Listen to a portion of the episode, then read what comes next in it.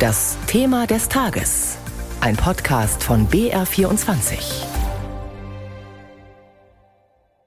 Die Hilferufe kommen momentan vor allem aus den Kinderkliniken. Da zeigt sich, was passiert, wenn eine Infektionswelle wie momentan das RS-Virus auf chronischen Personalmangel trifft die völlige Überlastung. Einige Stationen mussten schon kranke Kinder abweisen. Dazu kommen in vielen Kliniken auch strukturelle und finanzielle Probleme. Am vergangenen Dienstag hat Bundesgesundheitsminister Lauterbach Pläne vorgestellt, wie er die Häuser entlasten will. Reformideen, die nicht unumstritten sind. In unserem Thema des Tages wollen wir uns mal genauer anschauen, wo die Schwierigkeiten der Kliniken liegen, was Lösungsansätze sein könnten und wo es Blockaden gibt. Nikolaus Nützel berichtet.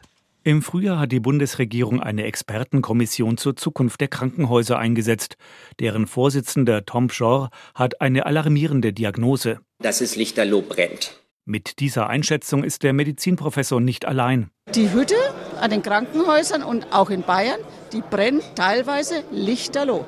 Die Vorsitzende der Bayerischen Krankenhausgesellschaft, die Kitzinger Freie Wähler Landrätin Tamara Bischoff, macht sich vor allem um die Krankenhäuser der Städte, Landkreise und Bezirke große Sorgen.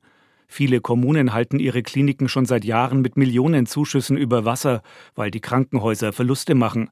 Aber auch viele kirchliche und private Träger sind tief in die roten Zahlen gerutscht. Warum das so ist, liegt nach Ansicht von Bundesgesundheitsminister Karl Lauterbach auf der Hand. Das Hauptproblem, das steht seit vielen Jahren fest, ist, dass wir fast alles in den Krankenhäusern über sogenannte Fallpauschalen bezahlen. Vor 20 Jahren hielten es Lauterbach und auch andere Fachleute für eine gute Idee, den Kliniken Pauschalen zu zahlen, je nachdem, mit welcher Diagnose Patienten behandelt werden. Doch das habe sich als Irrweg herausgestellt, sagen viele, die die Fallpauschalen früher unterstützt haben. Inzwischen gibt es große Einigkeit, dass Kliniken besser dafür bezahlt werden müssen, dass sie einfach da sind. Wir brauchen eine bessere Finanzierung von Vorhaltekosten, die sich an dem orientiert, was die Menschen brauchen und nicht an den Abrechnungsmodalitäten der Sozialgesetzbücher. Über die bessere Finanzierung von Vorhaltekosten, die Bayerns Gesundheitsminister Klaus Holleczek von der CSU fordert, soll es im Januar Gespräche der Bundesregierung mit den Bundesländern geben, denn die sind für die Planung der Krankenhäuser zuständig. Doch es ist jetzt schon klar, dass es trotz aller Einigkeit bei der Diagnose wenig Einigkeit über die Therapie gibt. Bayerns Gesundheitsminister Holleczek kündigt Widerstand gegen die Vorschläge der Bundesregierung an. Berlin plant eine Planwirtschaft. Zentralismus am grünen Tisch. Wir brauchen gute Versorgung für die Menschen, auch in den ländlichen Räumen, und dazu brauchen wir die richtigen Instrumente. Wie sich die Versorgung gerade im ländlichen Raum sicherstellen lässt, darüber zerbricht sich beispielsweise René Bostelar den Kopf. Der gebürtige Niederländer ist Direktor der kommunalen Kliniken im Landkreis Main-Spessart. Die hatten ursprünglich drei Standorte, berichtete er kürzlich bei einer Fachkonferenz. Seit zehn Jahren machen wir jedes Jahr zwischen fünf und sieben Millionen Euro Defizit. Das ist eine Wahnsinnsaufgabe und Belastung für den Haushalt. Und die medizinische Versorgung ist nicht besser geworden, sondern es ist eigentlich immer weniger geworden, weil man versucht hat zu sparen. Damit die Medizin an den drei Klinikstandorten nicht immer schlechter wird, hat der Landkreis zwei Standorte aufgegeben, nur einer bleibt übrig. Wirtschaftlich und medizinisch sei das die beste Lösung, ist der Klinikdirektor überzeugt. Doch der Unmut der Bevölkerung sei riesig. Deshalb hat Bostela eine Warnung an Kollegen und die Politik. Tun Sie bitte nicht die Fehler machen, die man hier gemacht hat, einfach zumachen, ohne dass Sie eine Nachfolgelösung haben. Dass die Bevölkerung oft nicht alles mitmacht, was Politiker und Krankenhausmanager für das Beste halten, hat sich gerade erst im Landkreis Weilheim-Schongau gezeigt. Dort wollte der Kreis die bislang zwei Standorte der kommunalen Klinik zusammenlegen doch die Bevölkerung hat den Plan mit großer Mehrheit abgelehnt.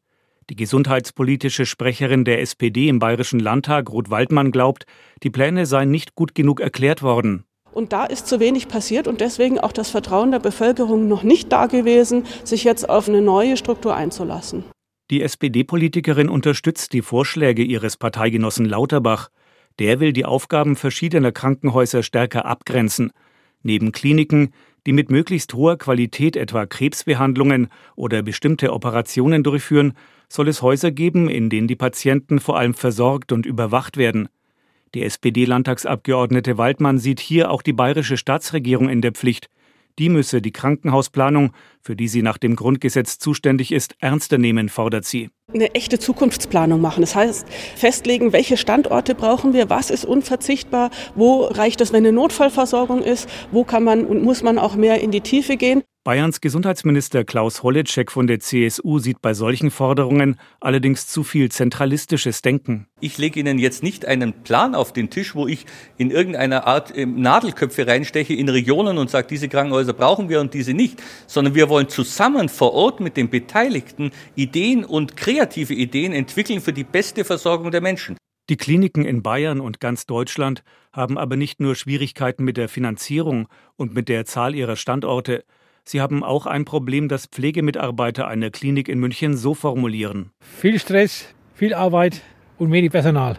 Also ich fühle mich total im Stich gelassen von allen, weil das kein Mensch sieht, was wir eigentlich hier leisten. Wirklich. Und wir sind alle an unserer Grenze. Von vielen Krankenhausprofis hört man, dass das Geld für die Kliniken ein großes Problem ist. Ein noch größeres Problem ist aber der Mangel an Pflegekräften, sagt der Leiter der Kinderintensivmedizin am Münchner Uniklinikum Großhadern Nikolaus Haas. Geld habe ich. Ich habe zehn Stellen umbesetzt. Ich kann sofort Geld ausgeben für zehn Kräfte auf der Intensivstation. Ich habe keine, die sich da bewerben. Ich habe kein Personal. Politiker im Bund und den Ländern betonen seit Jahren, dass sie den Personalmangel in der Pflege sehr ernst nehmen. Und Bayerns Gesundheitsminister Holleczek verspricht, dass er nicht locker lassen will mit Imagekampagnen und anderen Maßnahmen. Das ist ein ganz zentraler Punkt aus meiner Sicht, dass die Menschen Beruf und Familie vereinbaren können, dass wir da zuverlässige äh, Dienstpläne kriegen. Daran arbeiten wir auch und ich denke, das müssen wir noch mehr tun.